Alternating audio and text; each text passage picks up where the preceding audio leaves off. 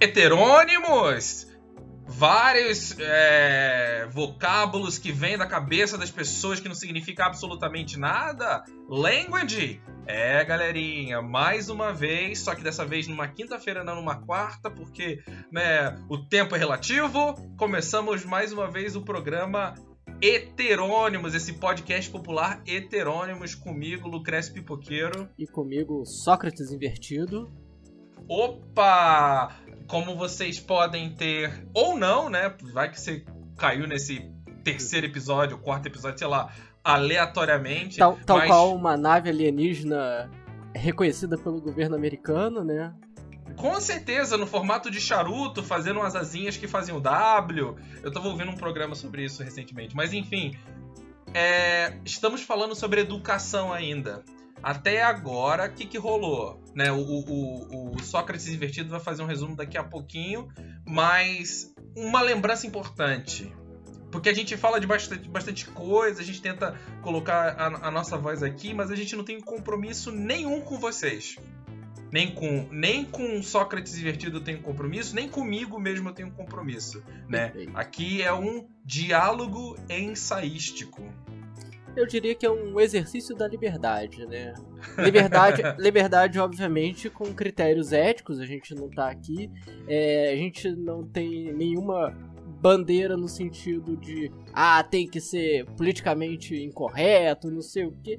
É, que falar de. Curioso como falar de liberdade hoje em dia parece jogar aquele que tá falando dentro de um espectro de vou agredir outros. Não, liberdade é um exercício ético. Exercício da liberdade é um exercício ético. A compreensão de liberdade ela deve envolver o coletivo, não, não só o indivíduo. O indivíduo é parte desse coletivo. Se vocês pudessem ver o vídeo agora do nosso querido Sócrates invertido, na verdade vocês veriam o fantasma de Sartre atrás dele, berrando liberdade radical. É, é, somos, somos reféns da liberdade, somos prisioneiros da liberdade. Não há, não há outro caminho. O problema... Mas isso. É, não, mas isso realmente não significa que a gente vai ser deselegante, né? Não falaremos. Né, que tá rolando meme aí. As coisas aqui vão ser de bom tom.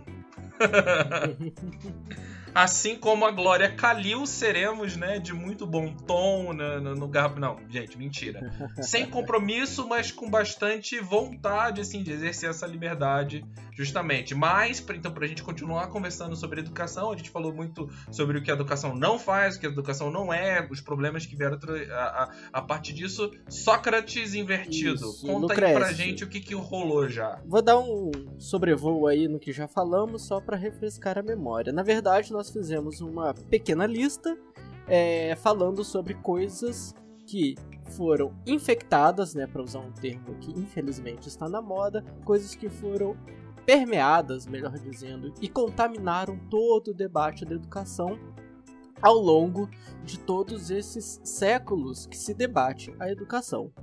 Então, infelizmente, muitos desses temas dominaram a tal ponto a educação que parece que tentar debater uma educação era ficar girando em torno desses temas. Então, acho que o nosso primeiro esforço foi exatamente tirar da frente esses entulhos que não necessariamente pertencem à educação, podem, obviamente, fazer parte de um diálogo, mas não pertencem essencialmente à educação.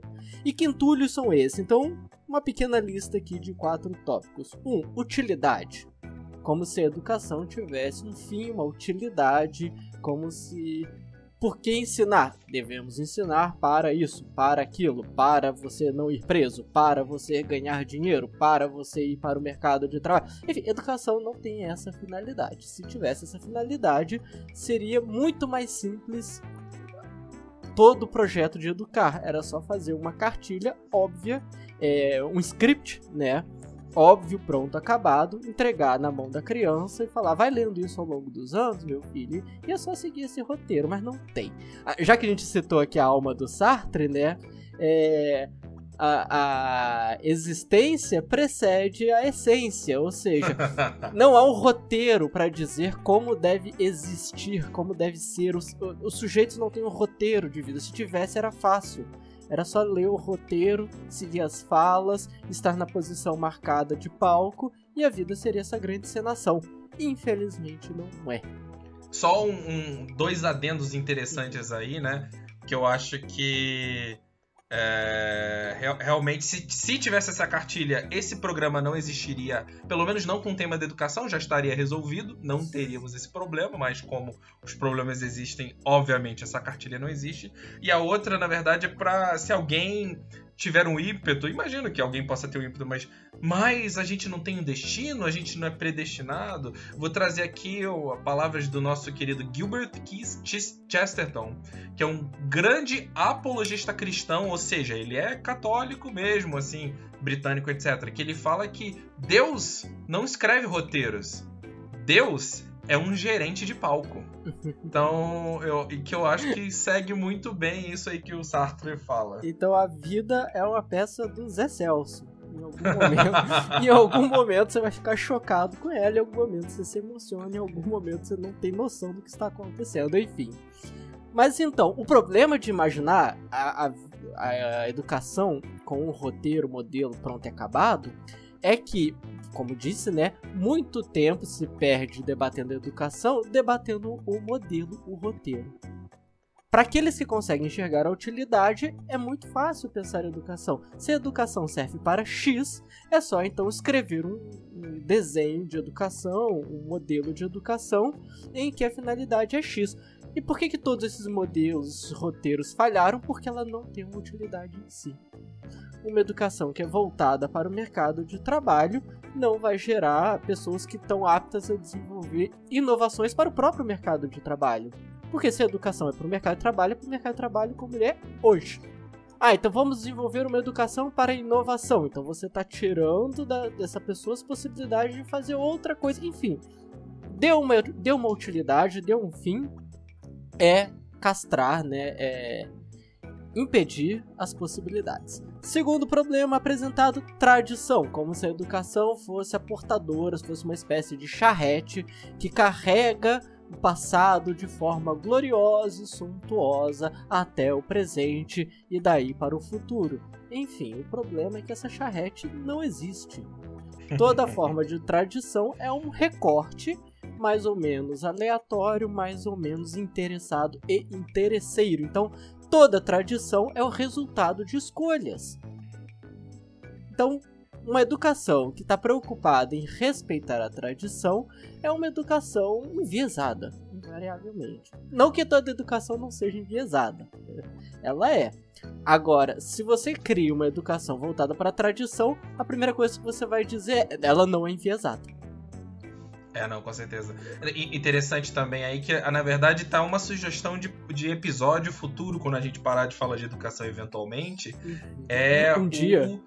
O, é, um quem, quem, o conservador de verdade, assim. A gente, quando fala muito dessa tradição, a gente fala de um conservador que não existe, ou, ou pelo menos é um cara que se imagina conservador, que não é conservador, é qualquer outra coisa eu gosto, conservador. Eu gosto desse tema.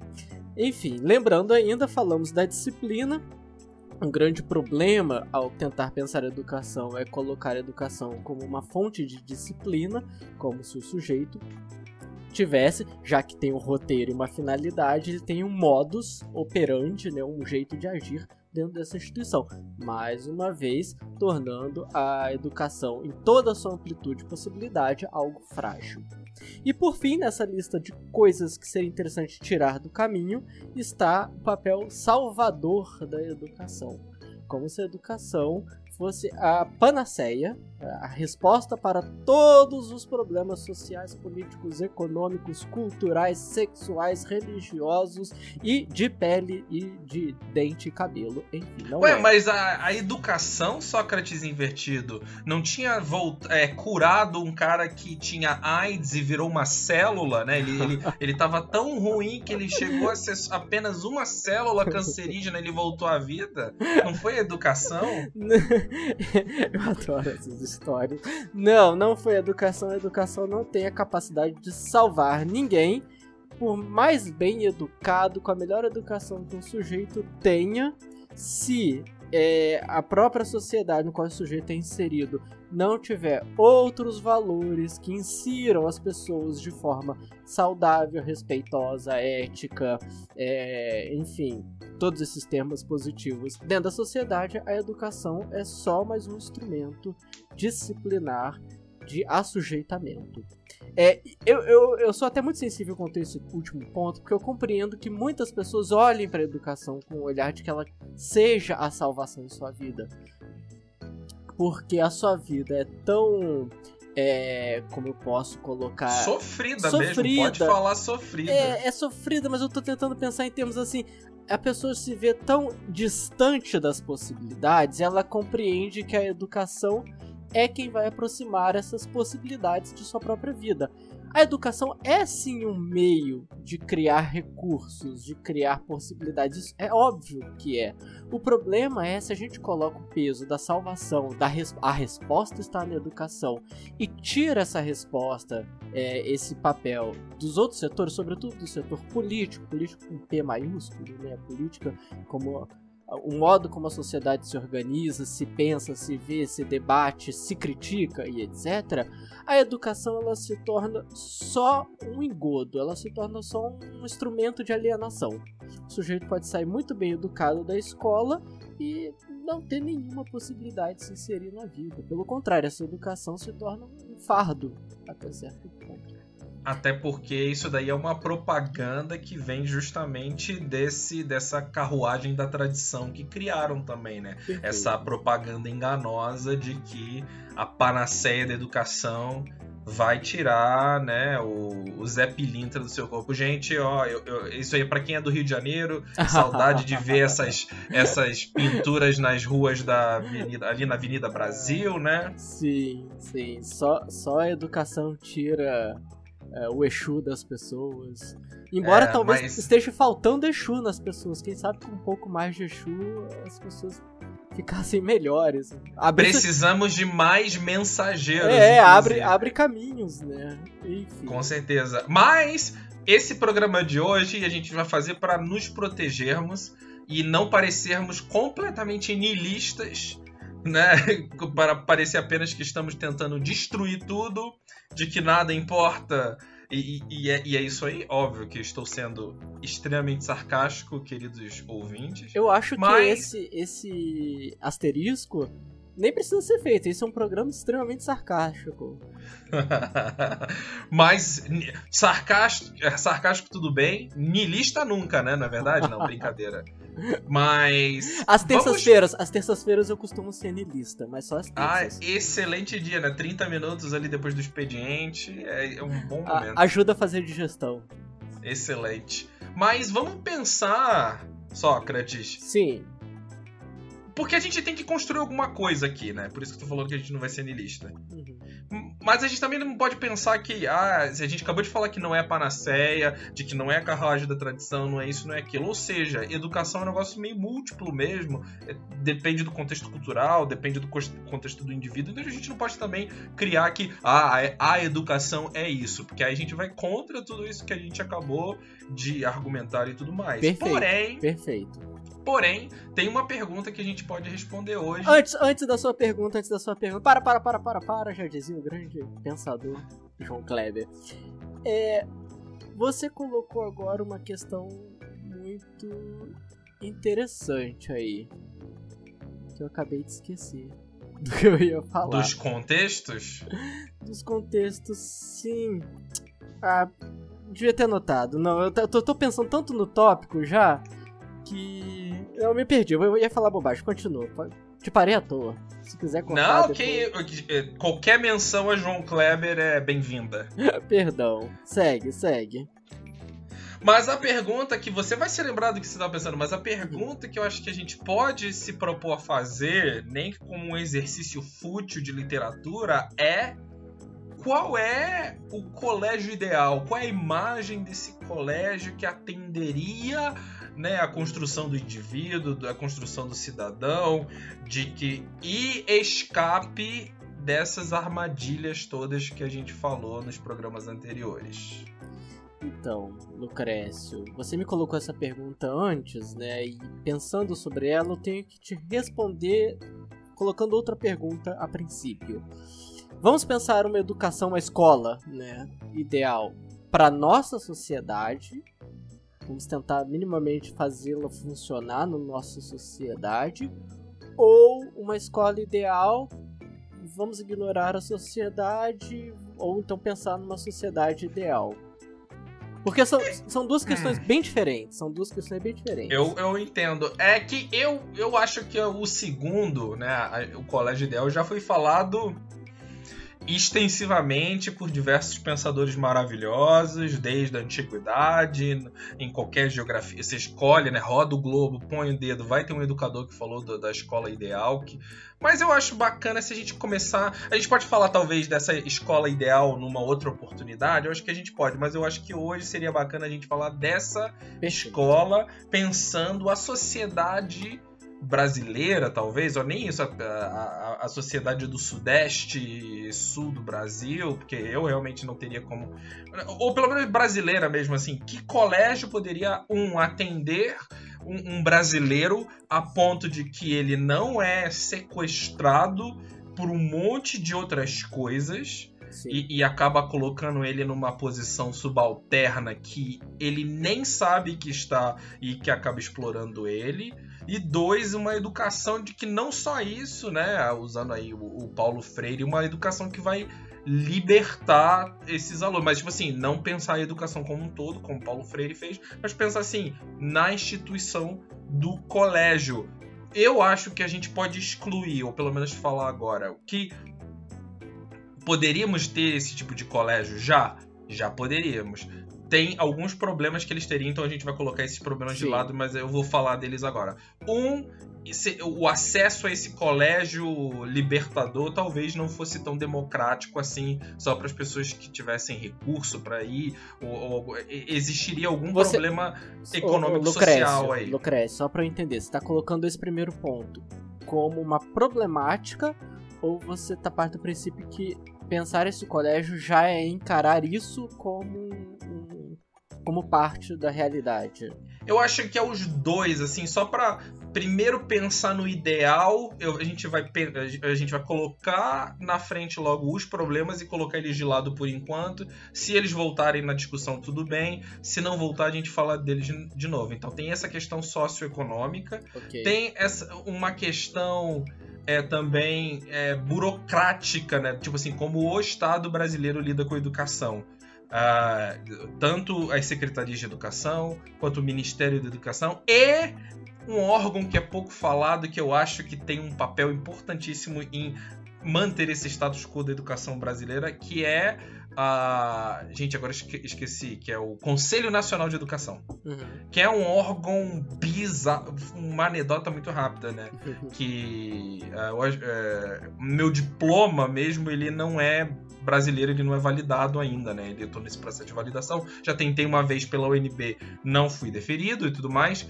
E, e aí eu perguntei, nossa, que coisa horrorosa e tal. Eu perguntei pro Ministério da Educação uma vez, né, numa carta. E a resposta deles falou assim: não é problema nosso, é problema do Conselho Nacional de Educação. Então existe toda uma burocra burocracia para ser vencida aí. Sim, sim. É, eu imagino que nesse percurso de pensar o colégio, né, para tratar da educação, a gente vai pelo caminho da praxis, né, da, do concreto. A escola é algo, uma instituição que existe, a gente entra nela, a gente uhum. bebe água nela, enfim. É, a gente vai tocar em alguns pontos muito polêmicos e muito atuais, lembrando que só para datar, né, este episódio, ele está sendo gravado no ano de 2021, em meio a uma pandemia, e no meio de uma pandemia, em que deveremos suspender todas as atividades que podem esperar e focar no essencial, é, o Brasil está debatendo uma nova base nacional comum curricular e um novo ensino médio, coisas que poderiam tranquilamente esperar pelo menos mais um, dois, três anos que fosse. É, e nada disso, nenhuma dessas propostas, seja de, da BNCC, a base curricular, uhum. seja do novo ensino médio, não tem um olhar muito positivo para o que será a educação, não. Então a gente vai passar por alguns desses pontos, mesmo que a gente não, não trate deles objetivamente, é só para datar esse episódio nós vamos tangenciá-los. É, talvez lembrar que esse projeto do novo ensino médio é, é só a mesma educação com uma roupagem mais neoliberal. Eu, eu é diria, é eu diria que é pior do que a mesma educação que nós temos. Hum. Aí, aí fala, ah, então a escola pública hoje é perfeita, maravilhosa. Não, óbvio que não. Mas quando se vê o que se pretende com esse novo ensino médio, é realmente deixar as camadas mais populares do Brasil longe de, da possibilidade de se ilustrarem, de se educarem ou de minimamente terem prazer em, no processo de aprender coisas. A sua criança de 5 anos ainda não empreende? Não. Como assim? É, é, vai bastante por aí, vai bastante por aí, mas é, pensa, minha crítica agora, antes de começarmos nosso exercício, né? Já que a gente não tem pauta mesmo, já que a gente não tem obrigação nem compromisso, a minha crítica a esse novo ensino médio vai no sentido mesmo de do seguinte: não vamos tratar mais de disciplinas, vamos tirar, isso é o governo, né, falando. Vamos tirar a obrigatoriedade de certas disciplinas da lei porque na lei hoje nós temos uma série de disciplinas que são obrigatórias as escolas ofertarem, as escolas do Brasil inteiro. Vamos tirar, vamos reduzir essas disciplinas a eixos de conhecimento, que é como eles tratam, e vamos tornar obrigatório apenas dois desses eixos, linguagem e cálculo. Se a sua escolinha de Piraroquinha do Sururu não tiver capacidade de, de ofertar ciência para o seu filho, tudo bem, ele pode ficar sem ciência. Se ela não puder ofertar filosofia, sociologia, história, geografia, artes, porque pobre não precisa de arte, né? Não puder ofertar música, porque pobre tem que ouvir é, as mesmas músicas que a rádio toca, que é a mesma música, só mudando. Porque só rico lê livro, né? É, só rico tem que taxar livro. Então, na verdade, o que essa proposta está dizendo é um grande foda-se. Se você é pobre, foda-se. Você tem que aprender a ler o básico, calcular o básico para seguir a regra e regra do subemprego, porque inovar não é para você. Assim, é muito triste o futuro da educação se não houver um, um freio no que se está propondo. Só para lembrar, só para lembrar, para fechar minha crítica, a reforma do ensino médio, mas sobretudo da BNCC, começou em 2015 como um debate de educadores e pesquisadores da educação e está terminando hoje. Terminou, né? Agora vai ser implementada. Em 2021, é, sendo subsidiada por fundações e bancos.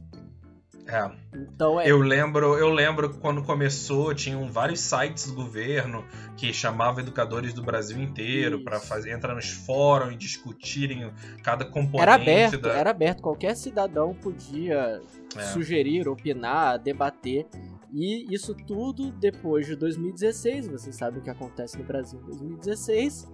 É, tudo isso vai ser cada vez mais remanejado para Fundação Itaú, Fundação Lema, todos pela educação e essa pataquada toda que a gente sabe que só quer espremer o suco de dinheiro que a educação tem e depois largar o bagaço da população. E, né, combinando isso tudo com a reforma trabalhista, previdenciária, a gente construiu no Brasil a primeira máquina do tempo. Que a gente está voltando para o século XIX, 14 horas de trabalho, criança que só sabe ler e escrever para trabalhar em fábrica. Não, e a gente tem representantes do poder público falando sem pudor algum que criança tem que trabalhar mesmo, assim, é século XIX puro, falando, ah, seu filho tá aí sem educação, tem, tem que botar para trabalhar, porque eu trabalhava.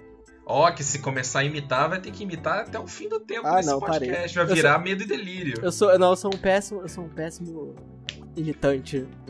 Então... Mas eu acho que você me trouxe aí uma questão interessante pro nosso colégio ideal. Isso que, que eu ia falar, dá... Lucrécio. Vamos voltar, senão a gente falar mal é ir longe. Disciplina. Existiriam ou não? Qual é a função da disciplina? Mas você já vai entrar com pé no peito mesmo. Ah, você trouxe a ideia das disciplinas na, na reforma, eu acho que seria um paralelo interessante. Disciplina é um termo muito ambíguo pensando em colégio, né? Estamos falando de disciplina como as cadeiras da grade ou disciplina no sentido disciplinar do sujeito.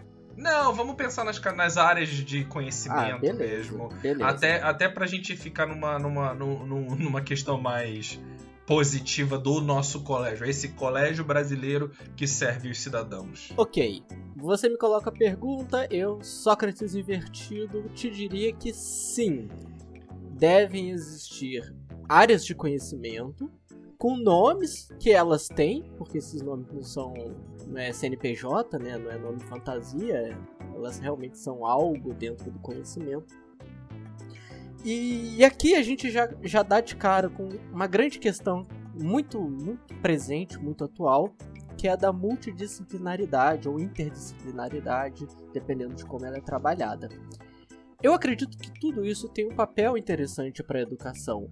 Porém, muitas vezes, do jeito que é proposto hoje, a multidisciplinaridade ou interdisciplinaridade, ela é proposta muito mais com viés econômico para enxugar a oferta de, de conhecimento e inclusive enxugar no sentido mesmo antes se tinha três disciplinas diferentes, agora a gente chama de multidisciplinar, enxuga em uma, onde tinham três professores, docentes, agora temos um só, e isso reduz também né, o gasto com isso. Então, como eu vejo, eu, Sócrates invertido, o Cresce depois vai dar a visão dele, como eu vejo, acredito que sim, uma escola, uma boa escola, a escola que funcionaria no nosso mundo, ela deveria ter uma grade enorme, mas assim, para cada, vou pensar ainda em série, em ano, porque o calendário tem anos, mas isso a gente vai debater mais para frente. Mas por enquanto, pensando ao longo de um ano letivo, eu acredito que uma escola, uma boa escola,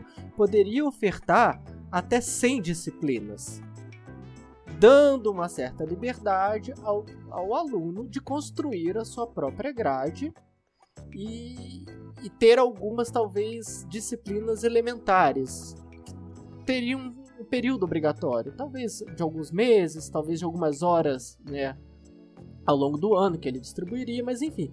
Mas este colégio ideal, ele teria um caráter acadêmico mesmo, de ofertar muitas possibilidades, muitas cadeiras, é, uma oferta enorme, né? E que poderiam inclusive dialogar entre si. Poderiam.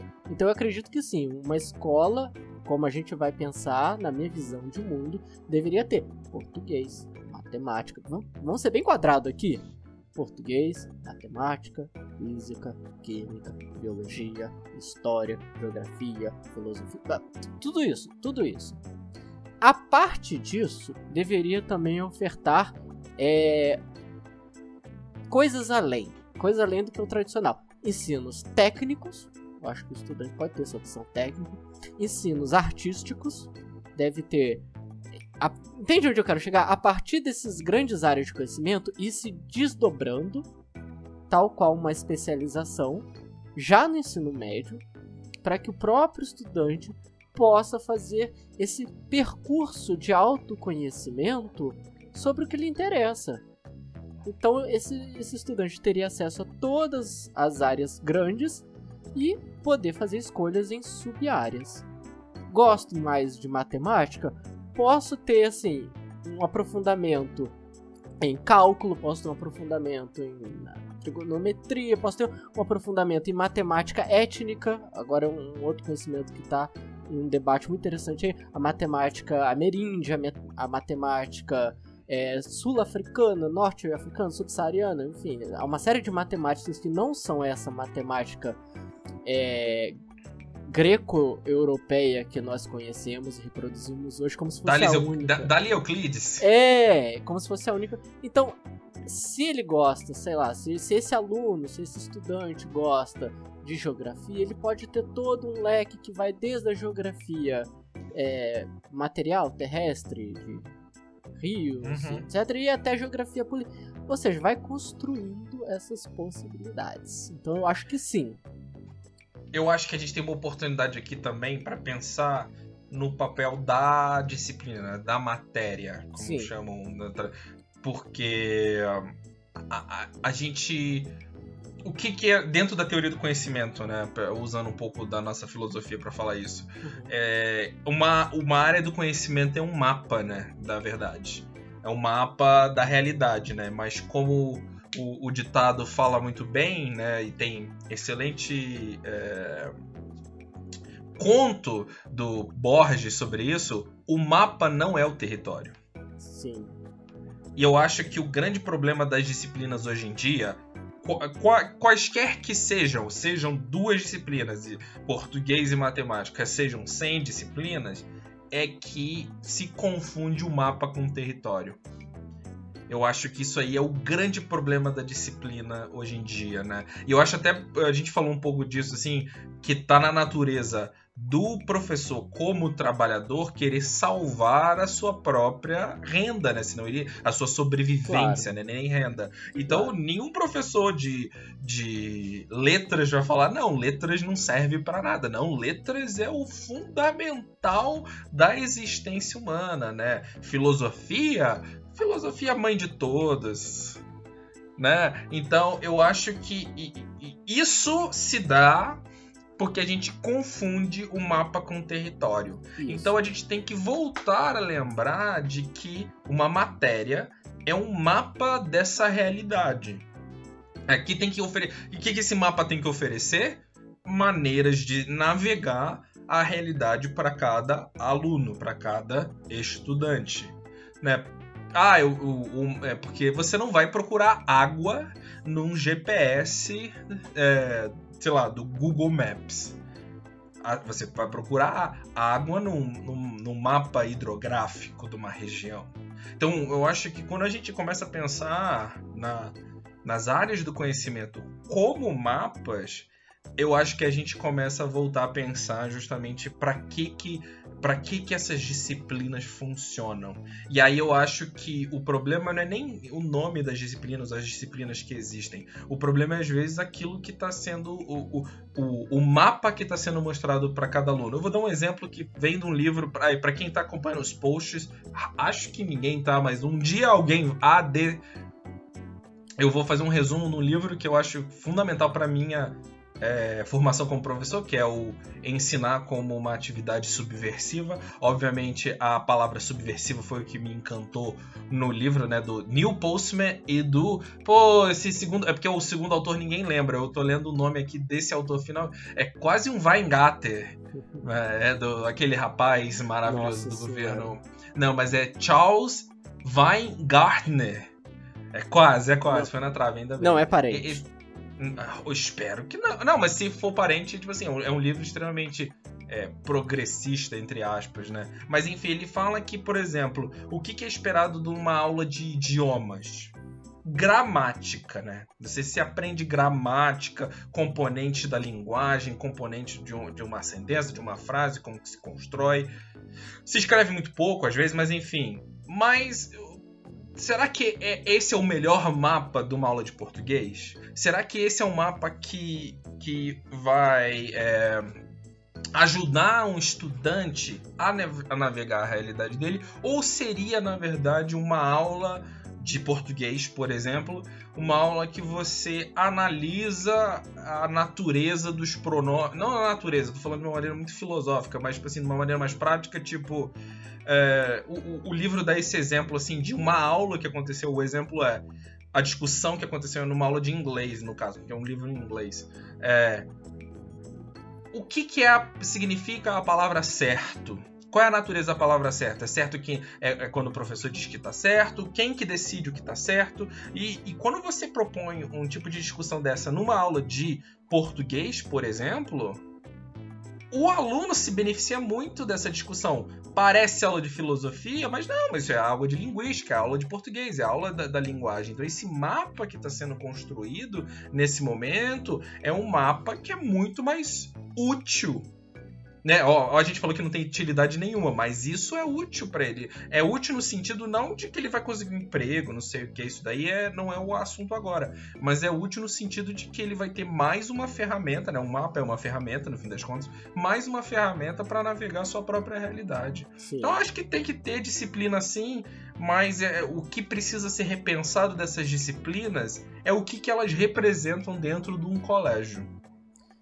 Pois então, eu fiz duas anotações aqui enquanto você falava, que são questões que eu acho interessante a gente não passar muito rápido por elas. Uhum. A sua pergunta, Lucrécio, ela pode parecer até estranha para alguém que às vezes está nos ouvindo. E você perguntou assim, mas o colégio tem que ter disciplina? Aí a pessoa pensa, ué, mas como é que vai funcionar um colégio sem disciplina, né? Disciplina no sentido sem as áreas do conhecimento, sem as matérias. Talvez as pessoas que não são muito próximas do debate da educação não sabem, mas existem outras propostas de pensar a educação e algumas que se vendem como muito modernas, muito revolucionárias, muito inovadoras. Por exemplo, uma educação por projetos ao invés de uma educação por disciplina. O que é uma educação por disciplina, né? Vou ser bem quadrado aqui na minha explicação. Uma educação por disciplina, uma educação por área de conhecimento é aquela que o aluno vai para aula de português, aí aprende a gramática, a literatura, a construção de texto, interpretação, etc. Uma, uma educação por projeto, o projeto é o objetivo daquela aula. Então, por exemplo, o projeto seria escrever um poema. Aí a aula vai se encaminhando até que o aluno consiga escrever um poema. Eu ainda fui muito polido aqui, né? Mas em geral os projetos são muito simples e eles são feitos, né, desenhados para que o aluno consiga ver a utilidade da educação. Então, para que parece que essa educação por projeto ela é feita para que nem a escola nem o docente tenha que em momento algum se esbarrar com aquela pergunta constrangedora do aluno: "Ah, mas para que que eu estou aprendendo isso?" Sim. Ah, o aluno vai fazer a pergunta, ele já sabe, ah, o projeto, né, que eu tenho que desenvolver precisa dessas ferramentas. Então, a educação por projeto, teoricamente, está oferecendo ferramentas para você aprender. Eu não gosto, eu, Sócrates, não gosto disso. Por quê? Mais uma vez, cai no problema de criar uma utilidade para a educação. Querendo ou não, uma pessoa que aprende dessa forma, quando se deparar com um conhecimento que ela não vê de cara a utilidade, ela tende a descartar esse conhecimento. A primeira sensação que essa pessoa terá frente a um conhecimento que ela tem a possibilidade de adquirir é se colocar. Finalmente aquela pergunta ficou tanto tempo presa na garganta e não podia sair, agora sai. Para que, que eu aprendo essa bosta? Uhum. Então, não preciso aprender porque não tem utilidade, não vai, não vai resolver o meu projeto. Vejam, essa ideia de um projeto é obviamente coerente dentro de uma sociedade industrial e empresarial como a nossa, em que o objetivo é resolver um problema ou criar um, uma renda num lugar que ela não existia. Então, para isso serve um projeto. Eu não gosto disso porque eu penso que para que, que a pessoa precisa aprender a gramática ou a é, o vocabulário ou interpretar textos, porque isso compõe o que nós somos. Você pode ser uma pessoa sem saber nada disso, uma pessoa feliz? Pode. No mundo que a gente vive, não. Não ser alfabetizado no nosso mundo é um complicador, cujos principais culpados não são as pessoas que não são alfabetizadas. Elas são vítimas desse processo. Então, o ideal é que elas sejam alfabetizadas. Aí se eu crio um projeto, né, para alfabetizar pessoas, ó, a ideia é que você será alfabetizado para poder escrever o seu currículo. você será alfabetizada para, enfim, entende o problema aqui? Eu entendo, eu entendo. Não tem como. Até porque, até porque existe aí uma, uma outra discussão é, dentro disso, assim, que me interessa bastante, tipo assim, ser alfabetizado. Eu gostei do jeito que você falou, ser alfabetizado pra quê, né? Porque você pode ser muito bem alfabetizado para ler, escrever e seguir instrução, né? Como foi Sim. essa tara do século XIX aí de botar criança para trabalhar em fábrica, né? E etc, etc. Ou você pode ser alfabetizado como um, um, estudioso medieval que aprendeu grego, latim, é, gramática, música, astronomia, enfim, todos a trivium e quadrivium das coisas e, e, me parece ser algo interessante, né? Ou você foi educado para ser um funcionário público do, do, Império Chinês, né, no século mandarim. Do, Não, que você precisava, né, decorar o tal de Ching, o, o, o, os, cinco os cinco documentos, né, os livros das canções, enfim, todos os livros que você precisava saber de, de cor para ser considerado uma pessoa analfabetizada e cada uma dessas coisas faz uma coisa completamente diferente. Pois é, alguns desses defensores desse perfil de educação por projeto, eles são muito bem intencionados, eu dou, eu dou esse crédito. São muito bem. Eles falam, não, a pessoa vai aprender a escrever para contar a própria história. Eu falo, pô, que bonito, pena que não, não existe isso no mundo neoliberal, assim. se, se, se eu realmente houvesse a escola em que esse nosso sistema atual, político, econômico, social, realmente quisesse fazer uma educação por projeto para ensinar a pessoa a escrever para que ela escrevesse a sua própria história, a gente não estaria nem tentando esse debate agora mais. Sim. E, e, falando nisso, eu acho que realmente o, o, educador, como trabalhador, é uma classe que tem um coração muito bom, assim, em geral. Mas eu vou falar que, pelo menos aqui em São Paulo, para ver como o coração deles é muito bom, que muitos deles foram completamente enganados pela Tabata Amaral, né? Sim, sim. É, vão sendo enganados cotidianamente, não só por ela, mas enfim, né? É, a gente volta um pouco a uma coisa que nós falamos lá no primeiro encontro, que é um, uma armadilha que colocam em geral, que é o seguinte: se você critica a educação como ela é hoje, ela não é boa hoje, rapidamente algum defensor dela vai aparecer do primeiro bueiro que for para falar: você é contra a educação. Não, eu não sou contra a educação, eu sou contra ela como é hoje. É evidente que ela não é nem democrática, nem sei lá, boa, ela não é, ela não tá gerando Não é emancipatória, é, não é perfeito, é democrática. Perfeito, ela não permite o sujeito ter autonomia. E autonomia é você ser capaz de utilizar esses conhecimentos na sua vida. Autonomia não é você seguir a agenda. A gente confunde muito hoje autonomia com agenda. Né? É, o, o, o, o né, fala-se muito dentro da educação, né, essa capacidade de autogerência do aluno, mas essa autogerência se, só se traduz a ah, o aluno conseguiu entregar o trabalho no dia certo, é, ele conseguiu terminar, é, conseguiu, sei lá, agora que a gente tem, é, datando mais uma vez o programa, assim, a gente faz muitas aulas no Zoom. Sim. Ah, o aluno veio no horário certo no Zoom, ficou... Entregou a atividade. Entregou atividade. Isso aí, não, isso não é realmente... Eu acho que o que é emancipatório para mim, um jeito que eu gosto de falar assim, é que você dá ferramentas e a capacidade para o indivíduo de poder criar o valor da sua própria vida, né? Perfeito, perfeito nem que seja para questionar essa própria educação. E aí vai para o segundo ponto que eu anotei aqui, que é o seguinte: não dá para a gente querer ser, por mais que a gente queira ser, mas não dá para ser extremamente revolucionário em um momento em que as pessoas não têm o básico.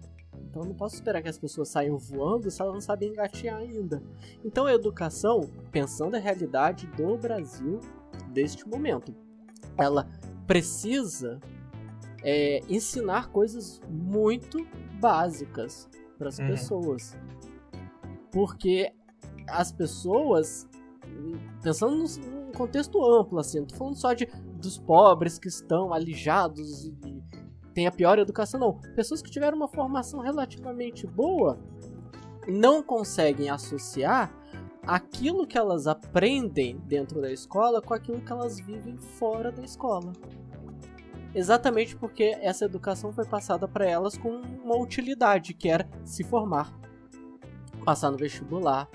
Enfim, agora que eu cumpri essa utilidade, eu posso meio que esquecer e ignorar e até agir no sentido contrário do que eu aprendi na escola.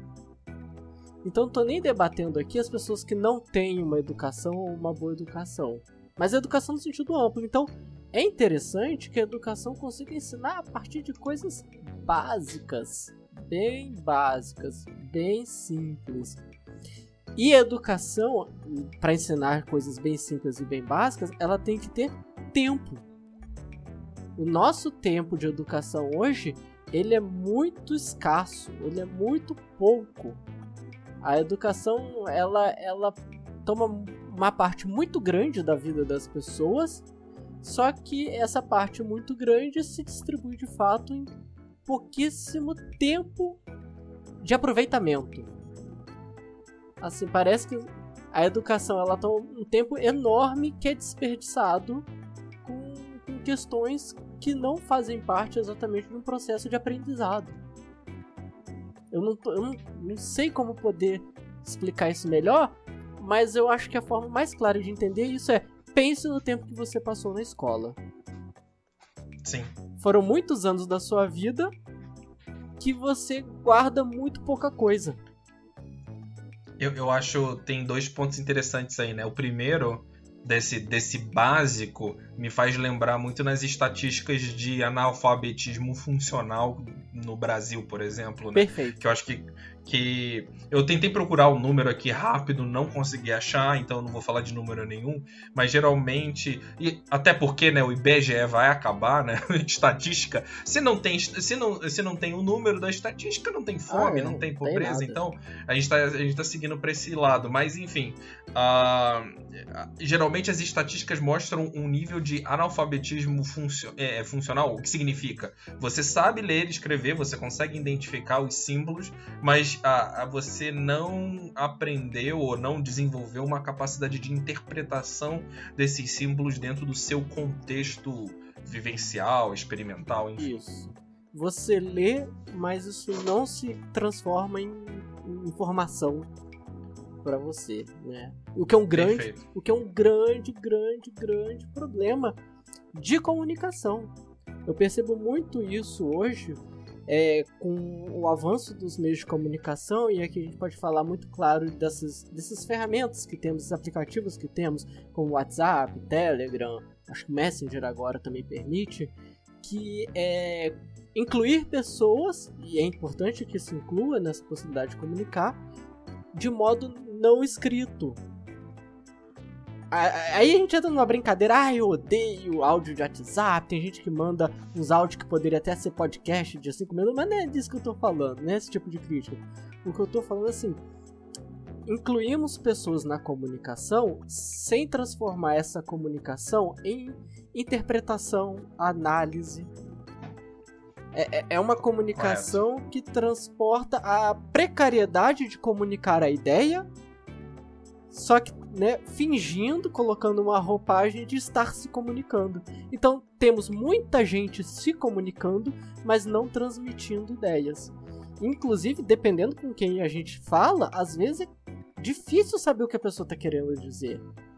A pessoa é. não articula as ideias, seja escrita, seja oralmente. Para quem é professor, sabe que esse é um problema real e presente. Assim, é, pessoas que não conseguem articular. Você sabe que a pessoa compreendeu aquilo, ela, ela olhou para aquilo, ela refletiu sobre aquilo, só que ela não consegue articular o que ela pensa. Mais do que só ser analfabeto funcional, essa pessoa é uma pessoa de racionalidade não funcional.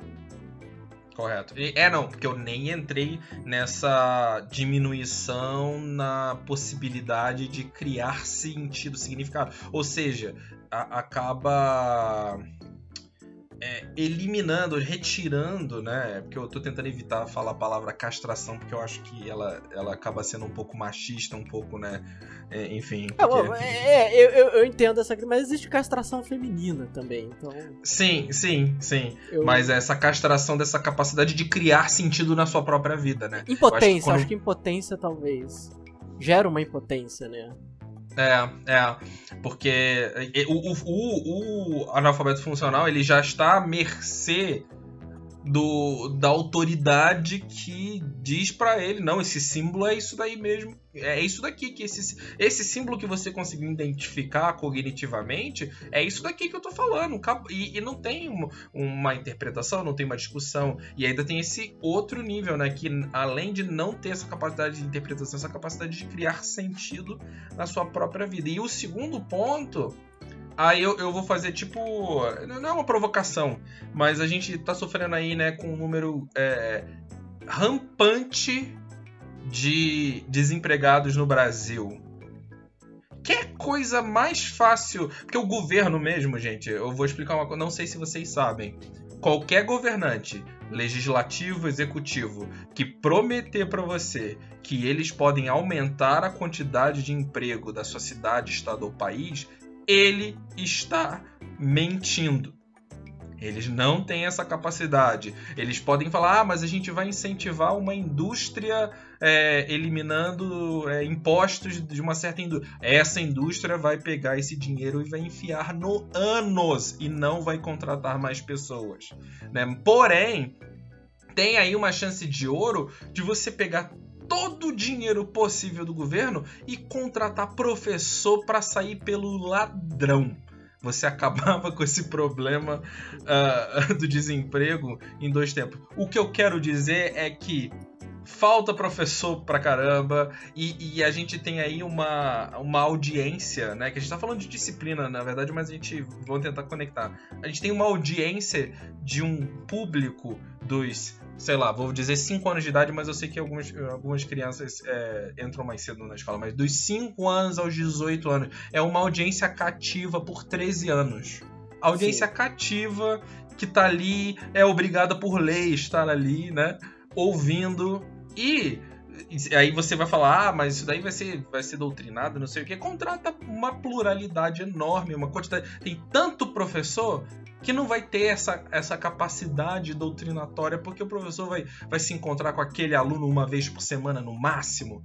E, a, e aí é a oportunidade do governo dar emprego diretamente para as pessoas. Óbvio que ele não vai fazer isso, porque eles tão, já não pagam o professor adequadamente. Imagina contratar mais ainda. Mas eu digo assim, no, nesse, no, no, no mundo assim bem pra, pragmatista, tá aí uma oportunidade enorme de você contratar, que aí resolveria esse problema das disciplinas rapidinho.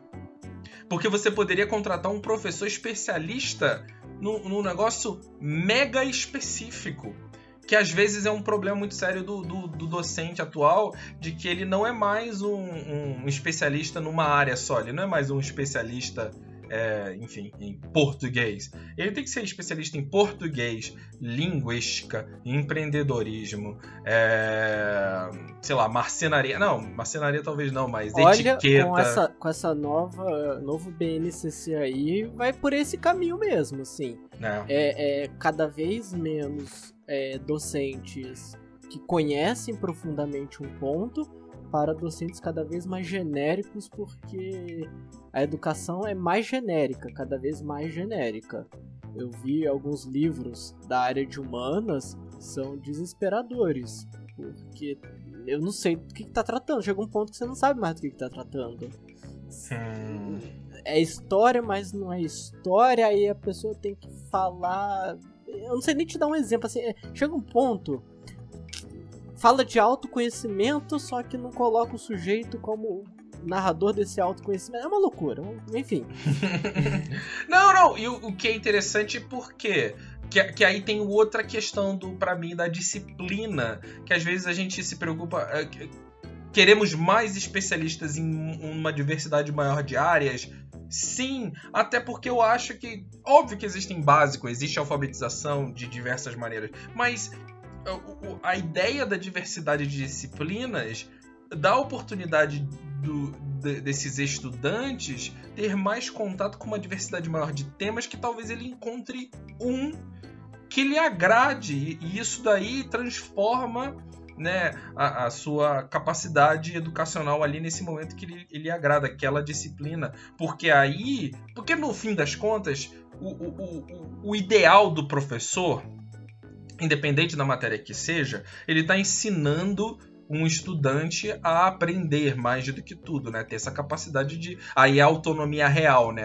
Aí a gente volta para essa autonomia real dele não, não ter, sabe? Uh, se, aí, aí, novamente, essas questões de problemas que vão aparecer na vida, ele vai saber resolver esse problema não porque ele teve aula de solução de problema, mas porque ele teve ferramentas junto da motivação Perfeito. da disciplina que, que botou ele para frente. Aí vai reduzir a quantidade de professores? Não, você tem que aumentar, sabe? Tem que ter aí, né, que existem números de né, um, um, uma proporção que é muito falada dentro da educação, que é a proporção aluno por uh, professor por aluno. É né? o RAP, famigerado RAP, relação aluno-professor.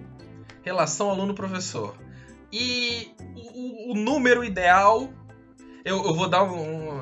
Eu imagino que as pessoas vão chutar um número ideal sendo 30, 50, porque esse é o número normal no Brasil numa sala de aula, mas o número ideal são 7 alunos por professor. Esse geralmente é o, é número que a gente pensa. E para a gente chegar nesse número, tem que ter mais professor. Então aí, ó, governos estaduais, municipais e governo federal aumenta o salário desses professores. O dinheiro. Gente. A, a, pode... Ah, dinheiro, dinheiro é um capítulo aqui da, da nossa lista. Não, então, mas é que o, o, detalhe é: dinheiro é o que não falta no governo federal brasileiro. Uhum. Isso é o que mais o brasileiro tem para fazer é dinheiro para gastar.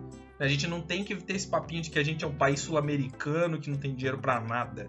A gente tem que parar com isso aí. Dinheiro que tem. A gente vai falar do dinheiro na educação, mas dinheiro para gastar no professor tem sim.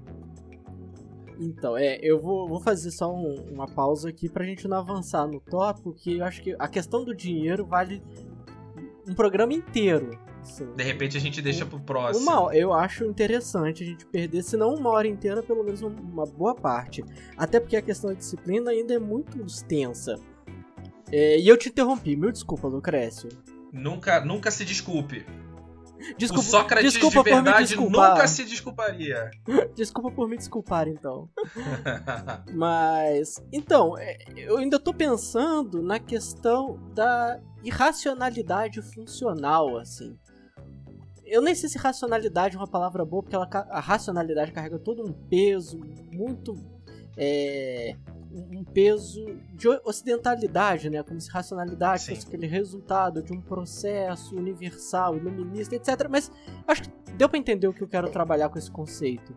Porque onde a pessoa não consegue articular as próprias ideias, assim como ela lê o texto, ela entende os símbolos, mas aquilo não se transforma em dado, não se transforma em informação, não se transforma em algo que ela pode interpretar, concordar ou discordar, eu noto que isso é muito intenso com pessoas que foram expurgadas de um processo de educação, de aprendizado, de interesse pelo conhecimento, então elas transportam essa forma irracional de funcionar dentro da sociedade, que cobra a racionalidade delas, para vários âmbitos, assim para as relações afetivas, amorosas, religiosas, e essas pessoas na impossibilidade de deixar claro, de articular seus desejos, suas angústias, suas ansiedades, elas vão se apegando a ritos, rituais e modelos pré-determinados para elas poderem explicar o que elas sentem.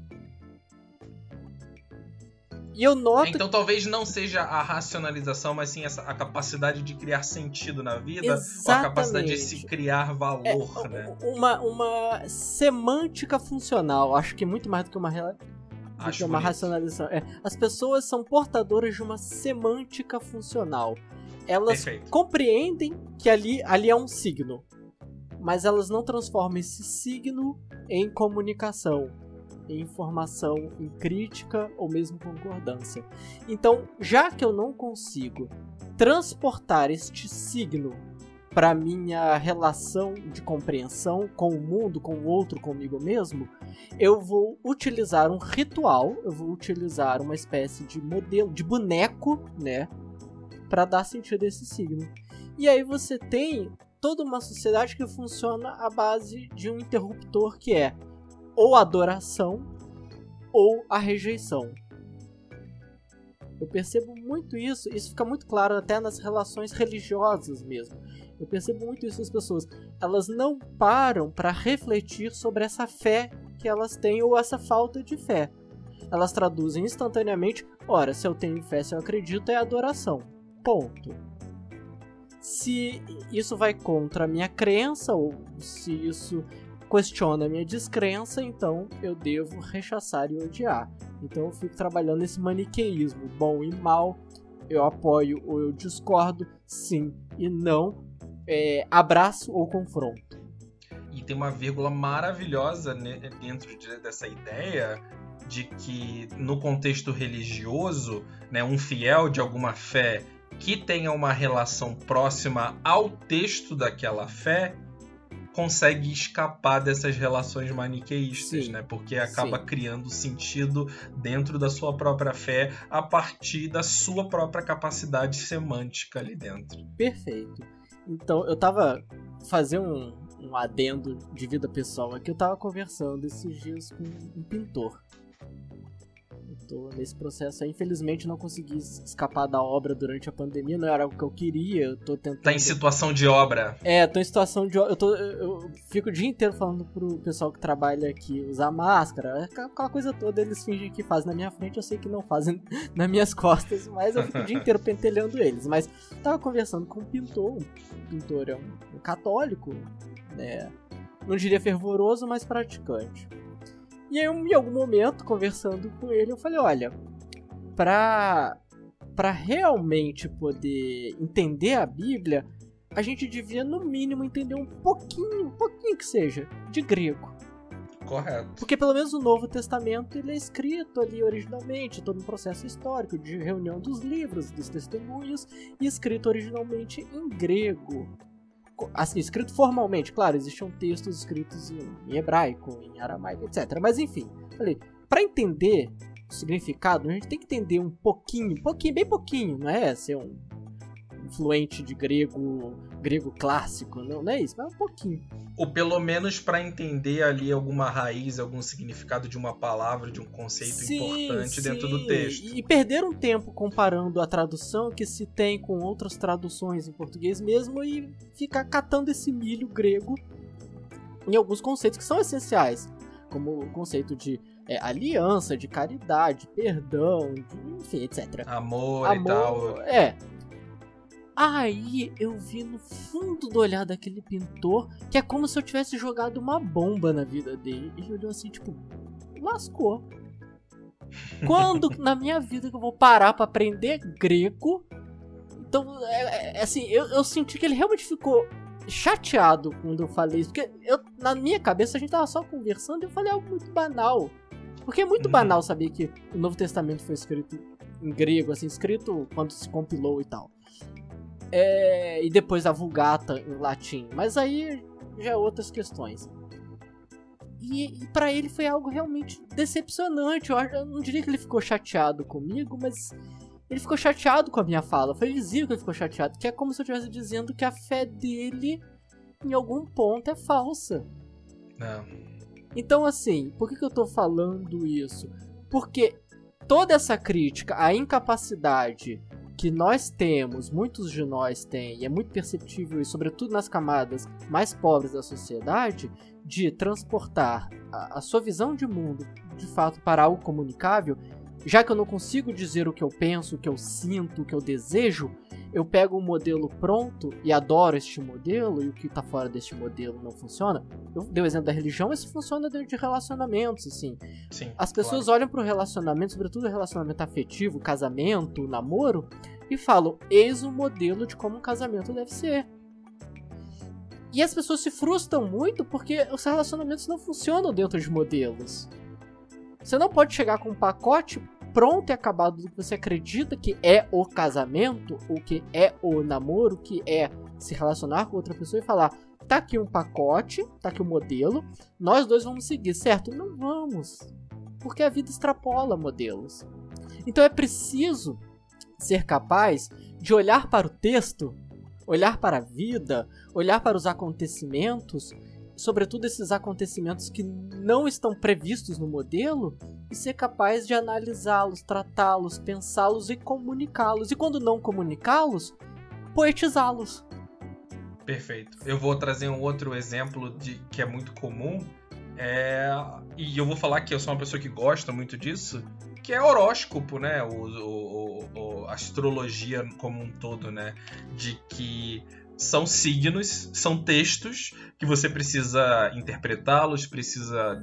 É, eu tenho uma amiga minha, né? Ela, ela gosta muito de falar na interpretação. É, texto e jornalismo em geral, assim, ela gosta de comparar muito com digestão, né? Porque você tem que ingerir as coisas, enfim. Tem, pode ser uma metáfora complicada, problemática, mas ela é interessante.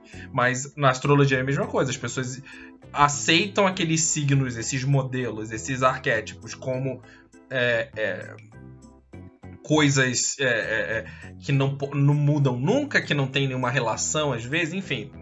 E, e, quando não dá certo, porque não vai dar certo, porque precisa, para esse, esse arquétipo funcionar, você precisa se relacionar com esse arquétipo, interpretar esse arquétipo, contextualizar esse arquétipo, criar sentido na sua vida dentro daquele arquétipo, a pessoa fala, ah, isso aí nem é, é mentirinha, não sei o que, não sei o que lá. Sim. Então, ainda no tema da disciplina, penso eu, né, sem humildade nenhuma, que sim, deve se ensinar tudo. Ter, ter o máximo de disciplinas possíveis das grandes áreas e depois vamos dividindo com as sub-áreas. Aí nas sub-áreas, eu acredito que o aluno tem a autonomia de criar um, uma grade que seja mais voltada para o seu perfil. Mas nas grandes áreas eu acho fundamental ter acesso. Ah, é muita coisa? Então vamos repensar o conceito de tempo, o conceito de presença, de participação. Porque falar que é muita coisa é a gente está tentando encaixar um modelo bom que nós estamos pensando aqui de escola dentro dos moldes desse, desse contexto ruim que é hoje.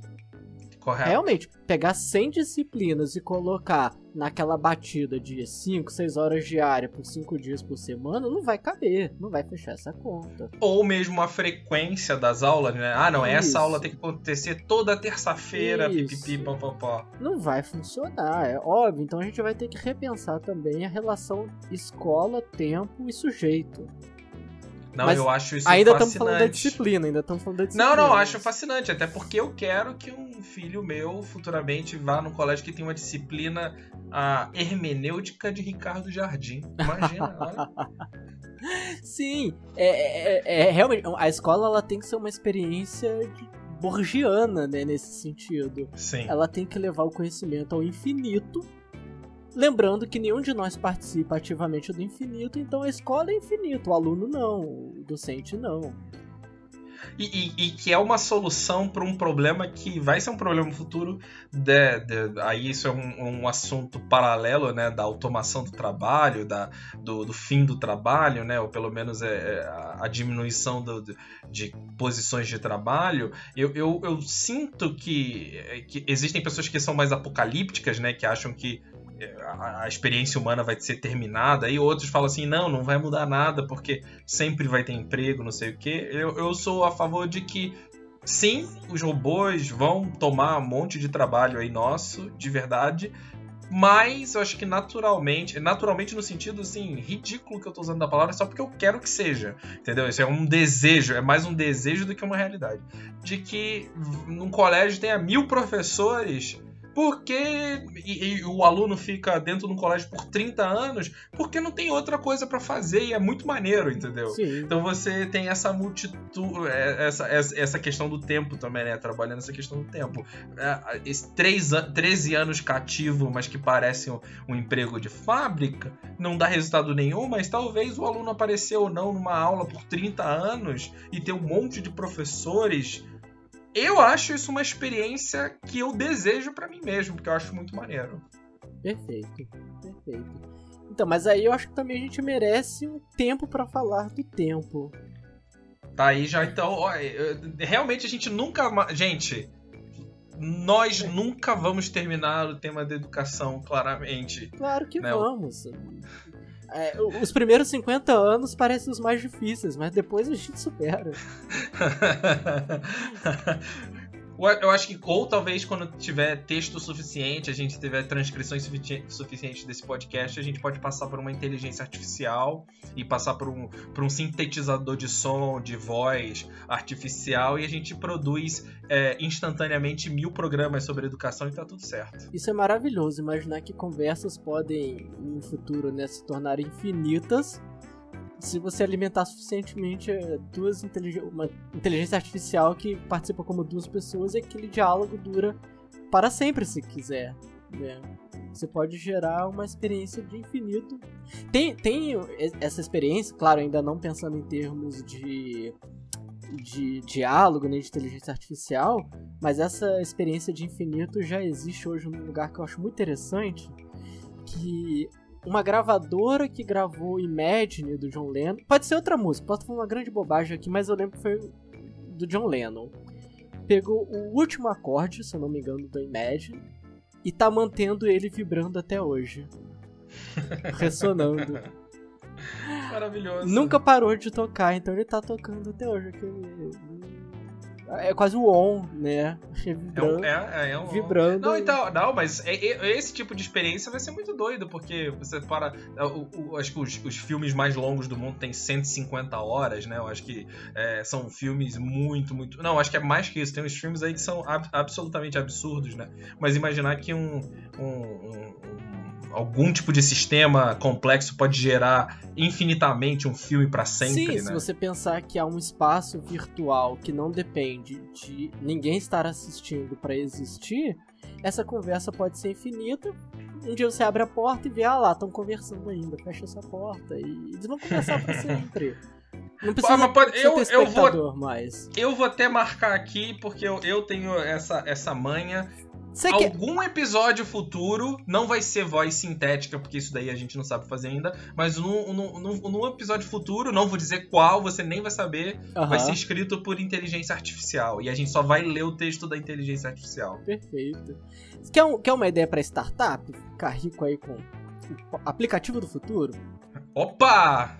Vai ser, ó, muito Black Mirror isso, hein? Vai ser um aplicativo que permite você manter algo infinitamente dentro desse espaço virtual. Isso já existe se você pensar em relação a imagens, né? A uhum. imagem está lá infinitamente. Por que, que eu, tô, eu penso na imagem, mas não no vídeo? O vídeo, ele existe durante. Ele precisa de uma duração, igual música. Precisa de uma duração. A imagem não, ela não tem duração, ela é estagnada. Se você fechou, ela continua existindo. A música não, você parou de ouvir, ela não está existindo no período que você parou de ouvir. É possível pensar nesse sentido num diálogo que é infinito, um monólogo melhor. Vamos começar simples, né? Se essa sua inteligência artificial já fugiu completamente do tema, mas tudo bem, gostei dessa. Mas é, é, o final do programa, a gente é, já tá pra fechar então mesmo. Beleza. Então vai, vai, vê você, você fecha vê, aí. Vê se o Lucrece tá acompanhando o meu raciocínio aqui. Você alimenta com um gravador contínuo, né? Por um bom tempo, ali o algoritmo dessa inteligência e essa inteligência vai capturar como você fala, como mais ou menos você articula, como você raciocina as ideias, vai capturar os padrões do seu modo de comunicar é, e vai poder começar a reproduzir você. Talvez não com uma criatividade imensa, mas com... e aí você simplesmente deixa isso rodando. E isso vai começar a traduzir você e criar você, criar comunicação, não você, mas criar uma comunicação como se fosse você para sempre. E o que essa comunicação falou no momento que você não estava ouvindo se perdeu. é, é, é, como se, é como se fosse um loop, mas não um loop do que se repete. É um loop sempre no, novando. Sempre novo. É, é, é, o tipo de desejo que eu tenho diariamente, mas dinheiro nisso daí não sai, não. É, então, não sai porque você tá pensando em algo que você faria para você. Crie um aplicativo em que permite que as pessoas se criem uma comunicação delas mesmas para além delas. Imagina, um dia você tá triste e, e posso inclusive disponibilizar essa comunicação para outras pessoas. Você, pode, você nunca sentiria saudade, quer dizer, você sentiria, obviamente, mas você poderia ouvir. E aí eu acho interessante que seja um monólogo e não um diálogo, porque isso cria algo muito mórbido e pode inclusive criar problemas judiciais. Mas você poderia ouvir alguém falando que já morreu. Não, eu gosto até do diálogo, é mórbido, mas a gente tem que se acostumar, porque isso daí é o futuro. É, eu, eu Ninguém mais vai morrer. A, a, gente vai acabar com a morte. Ah, mas é, é, aí aí que entramos em um milhão de outros problemas se Sim. aquela inteligência que capturou os dados, analisou e está reproduzindo dentro de um diálogo é a pessoa ou é Sim. só os dados da pessoa? E, e, o que é a pessoa se não seus dados? Enfim, aí a gente já foi muito longe na filosofia. Você está trazendo assuntos de zumbis filosóficos que não cabem aqui. É, vamos resolver a educação primeiro, Lucrécio. Beleza, eu acho que a gente terminou aqui por hoje. No próximo episódio, a gente tem dois. É, a gente vai decidir na hora, mas são dois. A gente vai continuar trazendo esse colégio ideal em dois, em dois sentidos. Ou no tempo ou no dinheiro, né? Vai, vai depender como é que a gente vai se sentir financeiramente ou em, em termos de tempo uh, quando chegar. Mas isso daí vai, vai ser esse momento. Aí eu, eu, vou começar a fazer um texto, um resumo desse livro, né? O Ensinando como Atividade Subversiva, né? Uh, infelizmente não tem uma tradução em português, mas eu acho que tem uma tradução em espanhol para quem tiver interesse procurar o livro, mas é em inglês, né? Uh, Teaching as a Subversive Activity. Super recomendo Neil Postman uh, e o Charles Weingartner. Mas aí eu vou escrever um post com resumos, assim, que são ideias interessantes. É, no post desse aqui, desse episódio, vai ter meu Twitter, o Twitter do Sócrates Invertido, né? Quando, o, quando acabar aí essa obra do Sócrates Invertido, ele vai voltar a escrever texto pra gente também, que vai ser bem bacana ouvir. Nem que seja uma poesia, nem que seja um poema, nem que seja um alforismo aí, e, e, e tá tudo certo. Mas Gente, brigadão. Quem tiver mensagem para mandar pra gente, só mandar aí por essa, pelas redes, ver no post como é que manda, Twitter, não Twitter, e-mail, não, não e-mail. Isso daí a gente, sinceramente, novamente, a gente não tem responsabilidade com vocês de maneira nenhuma. Mas vocês, se vocês mandarem o um negócio, a gente ouve. E nem vocês com a gente também, né? Você pode achar que mandou e não mandou. Não tem problema. Fica não tem isso. problema nenhum. E é isso por hoje. Muito obrigado, Sócrates Invertido. Muito obrigado, Lucrécio. Pipoqueiro. E. É, é, não pode, não pode esquecer a pipocagem. é verdade. E é isso aí, vamos dar aquele tchau. Tchau, tchau, galerinha. Tchau, tchau.